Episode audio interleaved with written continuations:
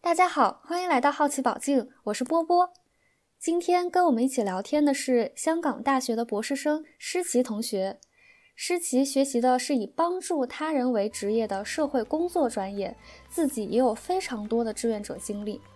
我原本以为跟这样一个以助人为业的朋友聊天会收获很多感动，但其实收获更多的是惊奇。我原本以为会对他说：“哦，你能做到这些，真是好伟大。”但最后对他说的却是：“想不到你竟然可以做这个。”诗琪向我展示了类似于时间银行。还有陪伴抗疫医护人员子女这样一些对于我来说完全想不到的社工项目，还给我们比较全面的介绍了我们国家的社会工作发展情况，以及我们普通人可以通过哪些渠道了解信息、参与进来。更有意义的是，它让我明白社会工作其实是另外一种思维方式，它不仅可以帮助我们在遇到问题的时候打开解决问题的思路。还可以让我们从原子化的个人生活中跳脱出来，让我们和他人和社会连接。谁说这不是解决精神内耗的好方法呢？那让我们开始吧。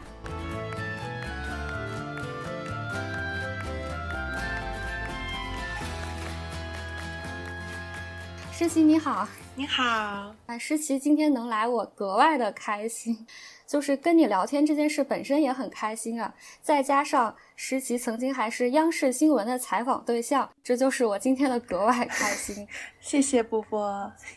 啊，所以你当时接受央视采访，是因为你在疫情期间的社会工作经历吗？嗯，是的。哦，我是在二零二零年疫情期间参加了呃上海援鄂医护人员子女线上辅导项目的这样一个义工，有幸参加了央视新闻的一个采访。嗯，你当时在疫情期间，我所了解到是有三段社工经历，对吗？你可以详细介绍一下吗？是的，第一段就是刚刚提到的，为我们在二零二零年初奔赴武汉抗疫一线的医护人员，他们的子女提供线上的辅导服务。那我当时呢，也是第一时间报名成为了志愿者，然后后面也是成功的匹配到了一位三岁的宝宝，他的妈妈呢是抗疫医护人员，然后开了上海，前往了武汉。我和这位宝宝就是在线上一起度过。过了将近两个多月的时光，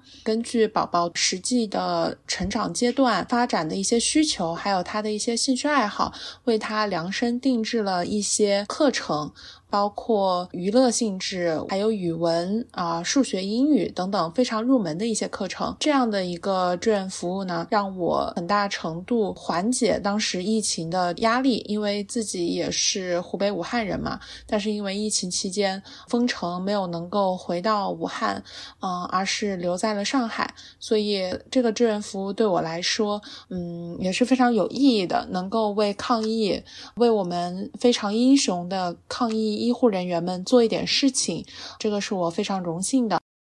第二段志愿服务呢，参加的是由湖北易飞社会工作服务中心主导的武汉社区情感辅导服务。这样的一个志愿服务呢，是在武汉封城的一个背景下，社工、医生，包括心理志愿者，呃，我们来自五湖四海，但是我们聚集在一起，在一个个微信群里，为我们呃在武汉封城当中的居民们去提供一个线上的信息。咨询、心理辅导，还有其他的一些功能性的一些服务。那我当时的一个角色，主要是作为一个信息的一个提供者，然后一些资源的链接者，希望能够把我们社会工作链接资源、发挥潜能，然后去团结大家。呃，尤其是在这种公共危机事件爆发的情况下，这种宝贵的功能给发挥出来。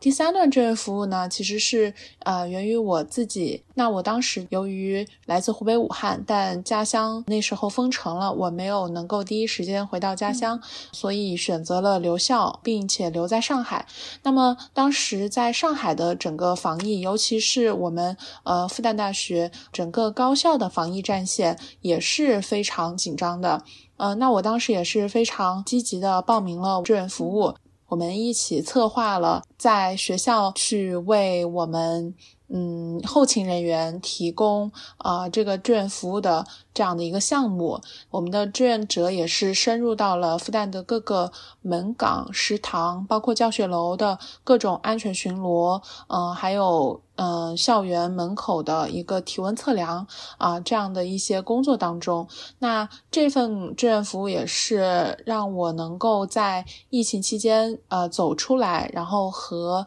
呃学校连接，和我所在的当下的这个环境连接，其实也是一方面能够帮助到我们复旦抗疫的这个共同的这样一个。力量当中，呃，另一方面也是对于我自己来说，去获得这样的嗯一些联系，能够帮助我更好的度过疫情那段困难的时光。你刚才说到，就是你在疫情期间的这些经历，实际上是能够帮助你跟其他人产生这样一些连接，对于你自己来说，应该也是一个很大的帮助，对吗？嗯，对的，对的，我觉得是非常。呃，有意义的一件事情，嗯，因为其实呃，疫情发生以来，其实到现在也有三年了。呃，疫情它所造成的很多次生性的一些社会问题，尤其是一些心理上的一些潜在的一些危机，我们。所有人可能在面对不确定性的危机面前，都会感到非常的担忧、焦虑、孤独。呃，那么在这样的一一些情绪下，我觉得能够积极的去参加一些志愿服务和去参与做一些社会工作是非常有意义的。因为通过这样的一些志愿服务和社会工作，你会啊认识到你不是一个孤岛，你其实是有非常多呃，在你所处的这样一个环境和系统当中，你其实是有非。非常多的资源可以去寻找，有非常多的之前可能没有想到的联系可以去搭建，包括。呃，你的心境可能也会进一步放松，心态可能也会进一步啊得到改善。之前一些负面的情绪也可能会在这样的一些积极的活动当中得到一些缓解。那我觉得这个也是我疫情期间参与啊这些志愿服务的一个主要动机。呃，那么也是对我非常重要的一个回馈，就是我通过这些志愿服务缓解了我的焦虑情绪，对于不确定性的一些担忧啊，同时也获得了非常正向的反馈。对，比如说，我觉得你你跟那个三岁小宝宝的这样一段经历，其实应该算是挺特别的缘分了吧？平常可能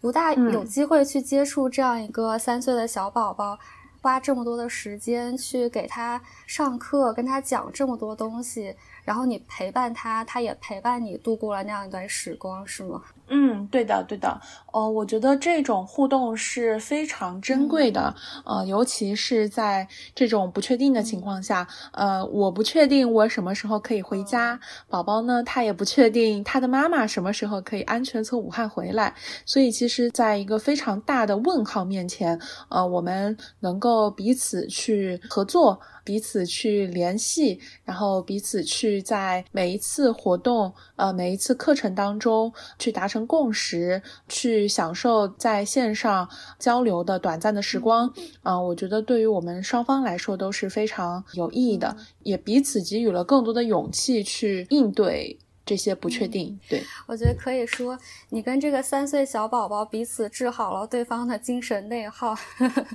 可以这样说吗？对精神内耗的话，也是近几年来，尤其是疫情以来非常热门的一个词嘛。嗯，我觉得对于我来说，可能这份意义更加的呃深沉一些，因为我们处于不同的这样的一个年龄阶段。那我当时也是由多种身份共同的一个影响，包括武汉人的这样一个身份，还有我研究生啊，以及我是一名社会工作者。其实，在这种公共危机面前，我是在自我认知上，包括在自我意识上，是遭遇了一段时间非常大的负面情绪，包括自我怀疑的。一方面，我非常想为我的家乡，非常想用我的专业，呃，发挥我的专业特长去做一些事情。但是另一方面呢，呃，现实往往又非常的残酷，你能做的事情也十分的有限。那么在这种落差面前，我觉得有这种精神。身上的一个内耗，包括自我满意度的不佳的这种情况是非常常见的。那么，我觉得通过这样的一个志愿服务的话，它就像是在一片画的非常糟糕的简笔画上，浓墨重彩的加了非常鲜明的一笔的这样的一些感觉，它会让你重新关注当下，重新聚焦于。你正在做什么？因为我们在做志愿服务的时候，其实包括在做志愿服务、在做社会工作的时候，我们非常强调我们与人交流、与人互动的这样的一个过程。那么在这个过程当中，你需要去。投入，你需要去转移注意力到我要怎么去做好这个志愿服务，我要怎么去完成我手上的这个呃社会工作的任务。那么你就自然的，你的重心就会从啊那些呃乱七八糟的随笔画，然后转移到那浓墨重彩的那那一笔那那一个颜色。从而，这个内耗的情绪一定程度上得到了改善，所以也是我呃十分坚信的一点，就是积极的走出去，然后主动的去为社会提供一些服务，展现自己的呃一些价值，呃是对抗这个精神内耗，呃以及回应目前这个后疫情和后现代社会不确定性非常好的良药。嗯，你说的特别好，就是。自己要走出去，然后走出更广阔的世界，去展现自己的价值，通过帮助别人、连接社会的这样一种方式，对吧？我觉得你的经历就。让我第一个感受就是大开眼界，你这么多的志愿者经历啊，我觉得我们作为普通人可能完全不了解社会工作是可以给我们提供这么多种类的帮助的，可能对于我们来说，社会工作就只是一个非常模糊的概念而已。那你可以大概的给我们介绍一下我们国家的社会工作现在的发展情况吗？有没有哪些地区和哪些领域是做的比较好的？嗯，我们国家的这个社会工作呢，其实是一个非常朝阳的一个专业啊，同时也是一个职业。其实，呃，社会工作呢，它最早来到我们国家还是舶来自西方，尤其是英美等，他们在社会发展到一定阶段，在回应各方面社会问题，尤其是应对贫穷、回应各种弱势群体的需求时，诞生了社会工作这样一个专门致力于帮助他人。人的啊，专业职业或者说行业，那么到了我国本土化发展呢，也是经历了一个比较漫长的一个发展的呃阶段。从一开始，呃，我们国家在计划经济时代，就是单位制，其实国家承担了非常多的一些社会服务或者说社会管理的职能。我们社会工作呢，更多就是去扮演政府啊社会服务转移职能这样的一个能动的。角色，啊，我们一方面呢可以承接政府转移的各方面社会服务，呃，另一方面呢，我们也啊扎根于基层，我们立足于我们服务对象的具体的需求，那么以此呢来获得这个生生不息的一个生命力和可持续性的一个发展。那我们国家社会工作其实呃有几个里程碑，一个是在二零零六年，那当时也是社会工作第一次被写进党的文件，到二零零八年呃汶川大地震的时候啊，这一年也是被我们誉为我国公益慈善啊包括社会工作的一个元年。灾后重建呃有我们非常多社会工作者也是第一时间奔赴了呃汶川，帮助到都江堰地区家园的一个重。重、精神重建和社会重建的工作。那么在接下来的十几年发展当中，呃，社会工作也是融入到了国家治理现代化和社会管理的方方面面。就具体的一些领域来说，我们社会工作也是首先关于扶贫救困。那在国家二零二零年啊之前提出的这个精准扶贫当中，也是有非常多我们社会工作的一个服务项目和设计。除了扶贫救困呢，还有我们比较多的是关于教育啊，尤其是青少年城乡差距下的一个教育不平等这样的一些议题，也是我们社会工作者所关心的一个大的领域。那么第三个呢，啊，我们也非常的关注这个社区的发展。那社区的发展包括社区自组织，那大家也可以看到，我们在社区里经常会有非常多呃兴趣小组。如果有时间去社区里走一走啊，可以看到，哎，正在一起打牌的这个爷爷奶奶，或者每天晚上。傍晚出去吃完饭出去散步，看到跳广场舞的阿姨们，呃，还有每逢中秋、春节等传统节日，大家一起在社区里去度过这样的一些共度佳节。那么，其实这样的一些活动、组织和内容背后。呃，一定程度上都有我们社会工作者在去策划和执行。那么还有社区服务，呃，社区发展里面的一些志愿服务，当然也是我们社工去值得关注的一点。那除此之外呢？社会工作，呃，还可以具体从这个场域和人群来区分。那么场域的话，我们社会工作也是覆盖到学校社会工作、医务社会工作，还有企业社会工作。在不同的场域啊，我们都希望能够传递我们助人自助的这样的一个理念，授人以鱼不如授人以渔的这样的一个核心的思想，去带到不同的领域。那么另一方面呢，我们社会工作也是。关注到各类人群，尤其是像需要帮助的儿童、青少年、老年人、妇女、残障人士以及一些呃性少数人士等等，这些人群也是我们非常关注的这样的一些。嗯，议题。那么，以上呢是我们对社会工作基本的服务范围的一个介绍。当然，我们社会工作也是非常的多元，关注到社会的方方面面。那如果大家感兴趣的话，也可以关注我们社会工作的各种平台和公众号，可以了解到更多的一些资讯，也有更多的一些志愿服务的机会，还有慈善的一些渠道。欢迎大家关注，嗯，那么以上是对社会工作一个基本的情况的介绍。这个社会工作这样看来，确实就是在我们生活的方方面面都有啊。就像你介绍的，不管是在社区层面、学校啊、医院，还有这些少数人群中，都可以看到社工机构的这样一个身影。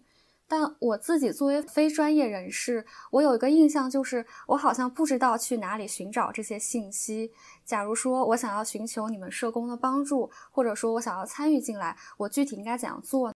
首先，非常感谢你对我们社会工作的这样一个关注。那其实我们社会工作的一些信息资源啊，主要是分为两类。一类呢，就是我们政府公开的一些社会工作项目，或者说社会服务的一些平台。那这个在民政局的一些相关的网站上都可以直接检索到，在各个地区、各个省市的民政局的官网，呃，应该都是可以检索到的啊，包括公众号。那么第二个呢，是我们民间的一些所谓的社会服务的一些资讯网站，或者说社会项目的一些服务平台。在盈利组织方面啊，我们近年来也是乘上了互联网发展的这个快速列车，两者在互联网的公益和社会服务项目的众筹这方面有非常大的一个突破。比如说，我们了解到的腾讯公益，每一年九九公益日都是我们一些社会服务项目。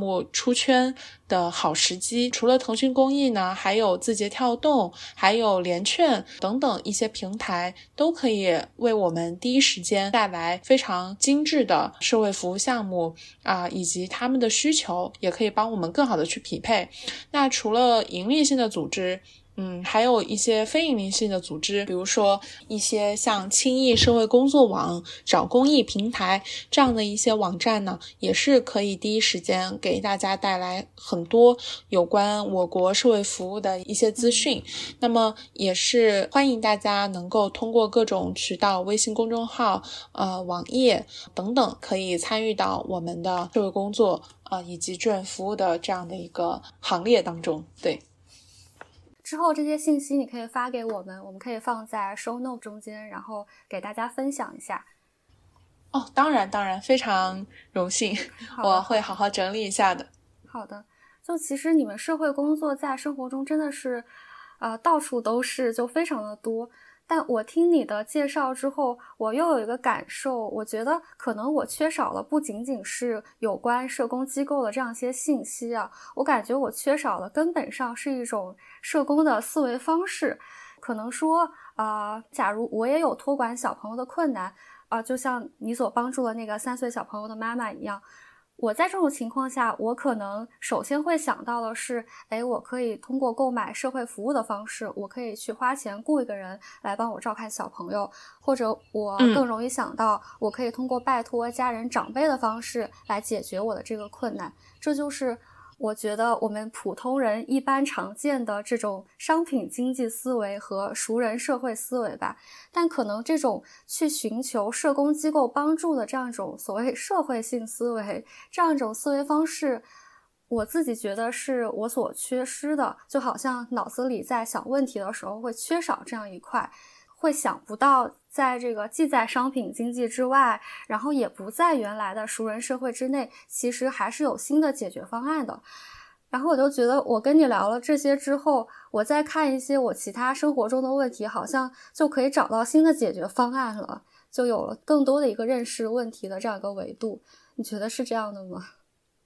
嗯，是的，我非常赞同。因为刚刚波波提到的一个是商品经济思维，还有一个熟人社会思维。嗯，我觉得这两点都其实是根植于我国现在也是自呃传统以来的一个文化以及经济等各方面比较宏观的因素之内的。那可能我们从古至今，这个家文化或者说呃以家庭为核心，家丑不可。外扬，哎，等等，这样的一些理念，都会让我们在需要寻找帮助的时候，会更倾向于去呃寻找比较非正式的啊一些支持，也就是说，我们的家人、朋友啊这样的一些支持，啊，这是一方面。我觉得这个是根植于我们传统文化，呃，也是我们中华民族屹立于世界之林的呃一个重要的一个原因之一。那么另一方面呢，也是提到，呃，也是提到这个商。商品经济的这个思维，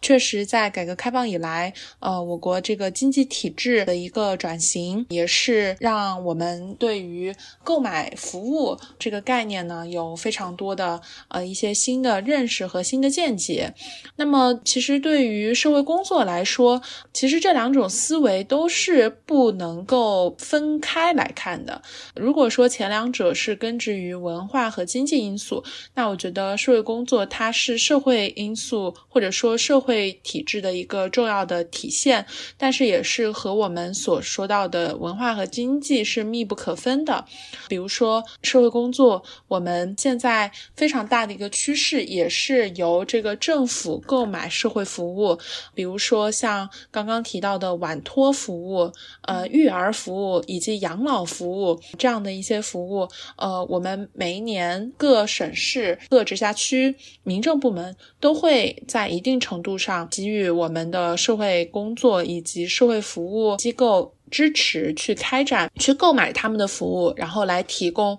一些专业的，呃，我们说到的社会工作的一些项目，给到我们需要的群体，比如呃，包括残疾人、老年人、妇女等等。就像刚刚我提到的，呃，一些人群。那么另一方面的话，我们社会工作者在开展工作的时候，也是离不开熟人社会思维的，因为当我们要扎根在一个社区，或者我们需要去建立我们自己。服务的一个项目、一个体系和人打交道，和当地人打交道是非常重重要的。我们在开展项目的时候，通常都会需要一到两位我们所说到的社区积极分子，或者说他有改变动机的这样一个对象，来帮助我们更好的去了解这类群体，我们所要服务的这类群体它的一个共同的特征。那他通过他的朋友，或者说通过他的家人，我们能够对这一个人有一个更全面性，或者说更整体性的一个认知跟判断。那么，我觉得这样的一个思维，其实也是我们社会工作者在寻找各种资源啊，链接各种不同的关系，从而帮助我们去做判断、做需求评估，然后做后面的项目设计和执行时非常重要的一点。那么，以上呢，也是我对。刚刚提到的两种思维的一个比较简单的一一个回应。至于说为什么我们这样一种社会工作的这样一个思维方式目前还没有得到普及，我觉得也是扎根于我们国家的现在的发展阶段。呃，我们前几十年也是以这个经济发展为重心，随着大家这经济发展，现在也在提倡共同富裕嘛，大家经济发展到一定阶段，生活的一些质量。都有保证，就是说基础性的一些需求得到了满足，兜底性的需求得到了保障。逐渐呢，我们一方面就是会有非常多发展性的一些需求，比如说我们希望老年人能够老有所依、老有所乐、老有所养。我们希望我们的儿童、青少年能够在双职工的家庭里，依旧能够得到社会的服务，接受到非常不同于这个市场商品经济思维之外的一些服务。这样的一些需求是在增长的，所以也是我一开始说到为什么社会工作是一个朝阳的专业职业和行业的一个原因。因为需求的存在，我们其实是有一系列的一些专业的方法，或者说我们说到的这。个思路去回应这些需求的，这是一方面。另一方面的话，就是关于这个社会性的呃问题，也是对应了有越来越多的一些社会问题的存在嘛。啊，尤其是刚刚提到老年人，就是老龄化的问题，这个也是我国这个人口接下来很长时间必须回应的一个严峻的人口问题。你们有哪些就是比如说针对老人的这样一些社工服务吗？你做过的？有的，针对老年人的话，是社工服务，其实也是有几种类型，比如说这种康乐类型，以满足老年人的精神需求为主；哦也有一些干预类的一些类型，比如说针对有特别需求的老年人，比如说痴呆，有这个老年痴呆症的老年群体，这个也可能就是会提供一些社会工作的专业的一些干预。那么。嗯，当然，阿尔兹海默症呢，也是需要跨团队的合作，就是这也是我们社会工作在工作当中的一个重要特点。我们永远不是单打独斗，我们是一直处在连接、不断开拓的这样一个过程的。就像我们要去服务阿尔兹海默症的老人，我们不能够只。从我们角度，比如说有各种啊认知行为治疗的各种疗法、艺术的疗法、园艺疗法，这些我们可以提供，但是我们依旧需要寻找专业的来自医生、来自医疗的意见。这样才是说能够提供一个更全面、更整合性的一个服务。那么这个是提到干预性的服务。那还有还有面向老年人，就是有这个呃，还有一些发展性的服务。比如说近几年来我们比较热门的一个项目叫时间银行项目，我们也是鼓励老老年人，他们年轻的老年人在他们年轻的时候为年迈的，就是更年老的老年人提供志愿服务。那么他们志愿服务这个时间呢，就被转换。成为时间货币，储存在这个时间银行里。那当他们年老之后呢，他们就可以把这个时间货币用来兑换。呃，另外的服务，那么这些项目呢，其实都是围绕刚刚提到的老龄化的一个政策，因为老年人他们也有自己的精神这样的一个需求，而且老年人在随着年纪的增长，他们也需要一个再社会化的一个过程，包括学习我们呃新的技术啊，学习怎么用微信啊，怎么用电脑啊，就像前段时间也有一个新闻嘛，呃，现在一个手机维修店列出了一个价目单，说是可以。教老年人怎么用微信，怎么锁手机，但是每一项都要额外收费。然后这样的一个价目单呢，就是呃受到了大家的一个广泛的讨论。但其实我们社工在一些社区。服务项目里也是有这样的一些呃免费的服务的，就是希望能够帮助老年人，他们能够一定程度上跟上目前社会发展的这样一个节奏，帮助他们更好的去实现再社会化的这样的一个过程。嗯，我之前也参加过这样的一个志愿服务，每周去一次，然后去给老年人们讲，就是呃怎么去下载微信，怎么在微信里添加好友，怎么给。别人发语音，如果无法打字的话，就学习如何打视频和这个打那个语音通话，哎，等等，就是这样的一些知识或者说技能的一些培养，呃，也是可以帮助老年人们他们更好的去实现这个老有所养、老有所乐嘛。真的有这样的项目，我觉得好实用，到时候可以把这个项目的链接也发给我们，可能有很多朋友会需要啊。其实这样的一些项目的话，它是可以说它就像那个星星之火一样，就其实是分散在我们所住的小区里就有，但是大家可能不太了解。对，那么这就像我当时参加项目呢，它也是根植于一个社区里，参加的人数其实也不多，大概也就十十个人、二十个人左右吧。但是我觉得这种项目是非常有意义的。其实现在也有更多全国范围内，就是都在借鉴一些好的。呃，好的服务理念，好的项目设计思路，然后去推广到他们自己，结合他们本本地的一些实际情况，然后呃各自社区的一个现实条件去开展。那么，我觉得大家只要留心，应该都是会找到啊，身说不定身边就会有这样的一些非常有意义的社会服务项目。对，真的很有意义，因为确实就能够解决别人的困难，确实能够帮助到他们。啊，我感觉你们社工在工作的时候，真的需要好多种技能，既要会用微信，能够教别人使用微信，然后又需要了解阿尔兹海默症的治疗，还需要有多种多样的思维方式，能够在不同的思维方式之间跳转。在我看来，你们的工作真的是蛮困难的。那你自己在工作中有过很难的时候吗？哎，我问这个问题还有个原因，是因为大家可能不知道，我们这期播客录制于北京时间晚上大概十二点的时候，这是诗琪 大概刚刚结束一天的工作，能够接受我们采访的时候，所以应该是还是挺难的吧。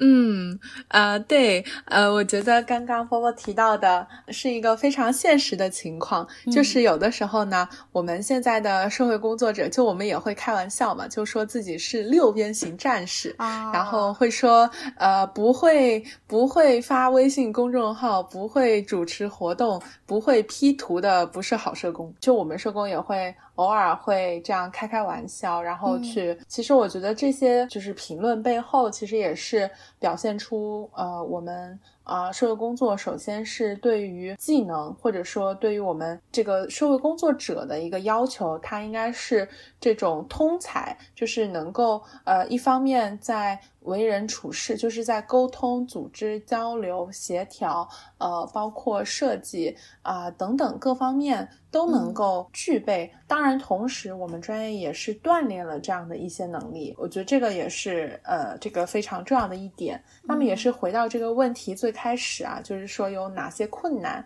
那其实我自己开始学习社会工作，就是正式入了社会工作的门呢，其实已经是一四年了，所以到现在呢，也有快八年的啊时光了。那么在这过去八年里，我也是一直在和刚刚介绍到的各种领域的社会工作，各种。特殊人群的社会工作有打交道，然后积攒着各种不同程度的一些认识和自我的一个反思。我觉得在这个过程当中比较困难的第一个呢，就还是说到刚刚的这样的一些能力的一些培养。尽管说啊，希望我们既能够。开展专业服务，也能够去处理各种行政事务。嗯，但是在这个过程当中，如何去平衡各种工作吧，就是六边形，怎么去平衡这不同的几边，然后端好这碗水，然后同时能够去培养自己这种多线性工作的这样一个能力，呃，我觉得是非常大的一个挑战，也是非常大的一个困难。那我觉得这个也是反映到我们社会工作者的一个整体的人才流失率比较大的一一个原因，因为目前就是各方面的一个社会认知，然后薪资水平还没有完全达到我们的一个理想水平的时候，啊，在遇到这样的一些困难和挫折的时候，是非常遗憾，就是会劝退一部分人，但是依旧还是有很大一部分人因为一些情怀或者说一个。助人的赤诚初心，继续愿意留在行业里发光发热。那我觉得这个平衡和多线能力的培养，我觉得是比较大的这样的一个困难，呃，也是最主要的困难吧。真的是需要所谓金刚手腕、菩萨心肠，真的是非常难得。对对对对。在你这么多的经历中，有没有让你觉得印象特别深，然后感触特别深的事？肯定是有的，对吧？对，如果说印象比较深这样的一些事情的话，其实可能。更多的还是在平衡工作上吧。社会工作现在在我国的一个发展的一个大的框架呢，就是呃，我们是受到多重管理。就是作为社会工作者，一方面我们既在社会工作机构管理的这个范围之内，就是我们要作为机构的这个职员，我们要去开展机构的项目，去提供一些专业的服务，就是保持我们社会工作的专业性。但但是其实，在一定程度上，我们比如说在社区或者在学校，还有很多一些行政性的一些事务需要我们去平衡，所以有的时候可能会就是像刚刚提到的。呃，我们会出现一些价值漂移，或者说目标漂移的一个情况。就我们可能会，嗯，迷失在我们到底是要提供专业的服务，提高自己的专业能力，还是说，呃，活下去，去完成各种非专业类型的一些行政性的这样的一些服务上。其实这个是有一个比较大的问题所在的。我觉得也是，应该是每一位社工人都有去。曾经纠结过，在这个十字路口去做过选择的。这样的一个问题，但是尽管会有这样的一些困难和选择，但是我们社会工作专业依旧是有非常强大的一个包容性和生命力，所以尽可能就会根据啊实际所在的环境或者说情况去做一些调整。用我们专业的一个术语，就是这个抗力逆吧，就是抵抗抵抗逆境的能力。抗逆力这个词呢，我们。对这个词，我们其实会用于很多特殊人群的一些干预和呃研究当中。但其实作为我们社工本身，我觉得我们自己也要培养这样一种专业的抗逆力，以及更抽象一点，也是引用我们一个社会学家米尔斯的一本书，要去发挥一定的社会工作的那本书的原名是《社会学的想象力》，那把它借用到社会工作领域，也是要发挥一定社会工作的想象。力就是能够去拥有最开始提到的这种社会工作的一种思维模式，去思考我们可以去连接什么，我们可以去我们所处的社会里找到一些什么，然后去啊把自己和这个社会联系起来。对，不管怎么说，你就是一直坚定的选择了社会工作的这样一个专业，一直坚持了下来。其实你的工作是一直让我感觉到很羡慕的，因为你可以跟很多人产生比较深的连接吧。就比方说刚开始的时候，你谈到跟那个三岁小宝宝的这个连接，这个缘分就是非常的难得。然后可能是我处于这种原子化的独居生活时间太久，我就看到这种跟他人的连接，就会觉得非常的感动，非常的羡慕你们可以有这样的机会能够。跟这么多的人产生这样的联系，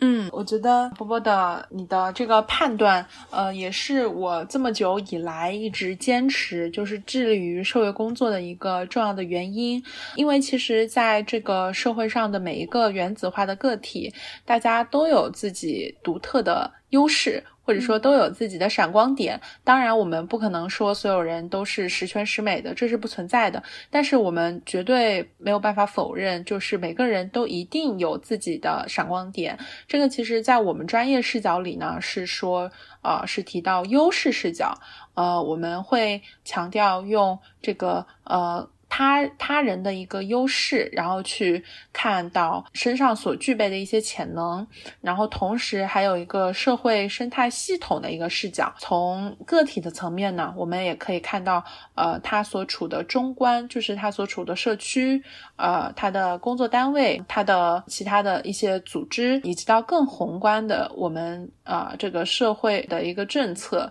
社会福利啊，这样其实是有一层一层的。一个关系就是是有这个联系所在的。那么基于这样的一些视角呢，我觉得这也是为什么我一直非常致力于就是能够啊宣传社会工作啊宣传我们社工服务机构的各种专业或者说非常新颖的一些呃社会服务项目。嗯，项目本身呢都是创造呃这样一个意义，通过这些项目去帮助我们联系到更多的人，可能只是一种形式，它本质的还是这种它。带来了一定正向的东西，对，这带会带来一些正向的反馈。对，所以你们对他们的帮助本质上是一种连接，你们把他们连接到像你刚才说的中观、宏观、更广阔的社会啊群体当中来。呃，对的，对的，连接呃是一种形式吧，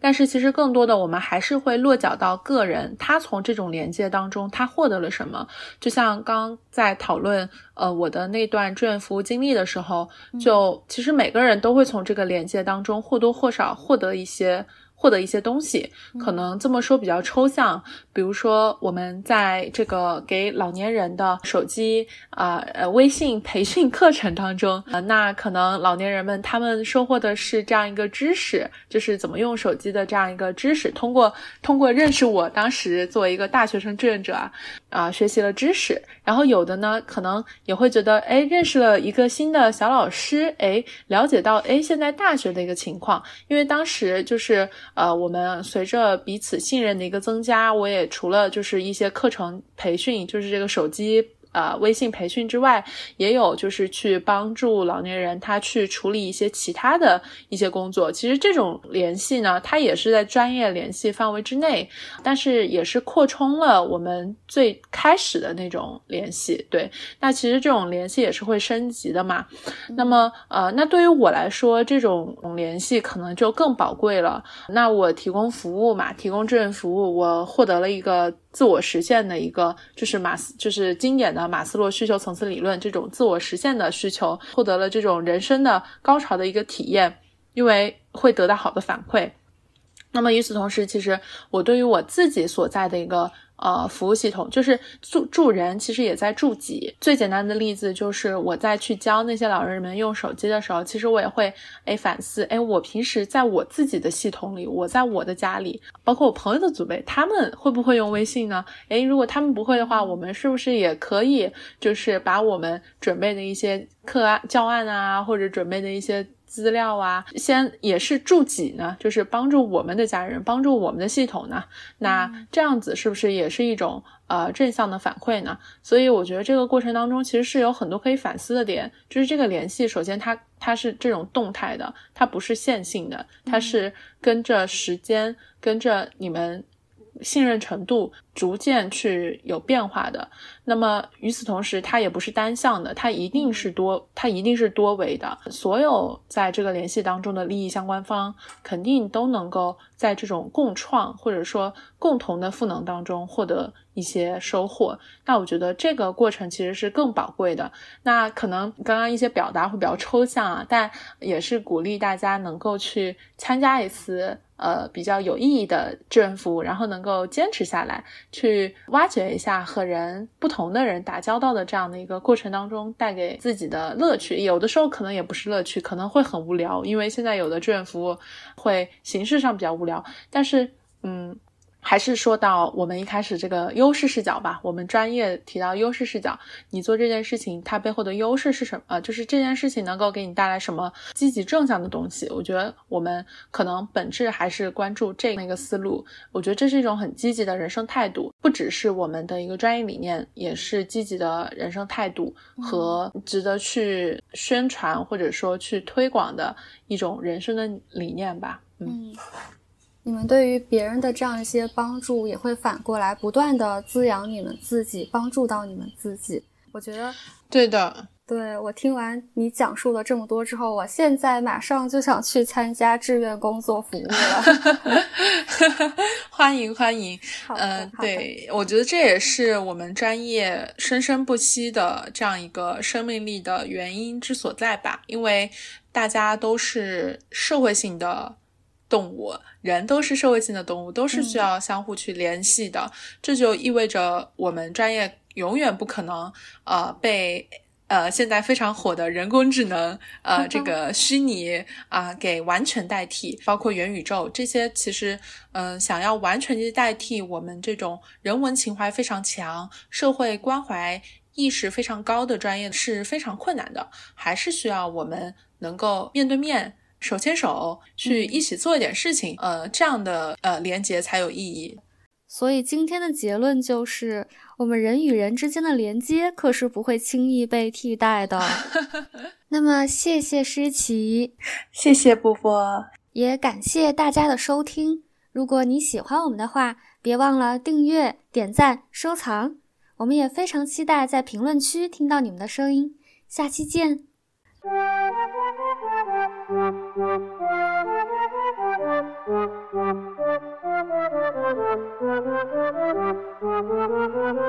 you.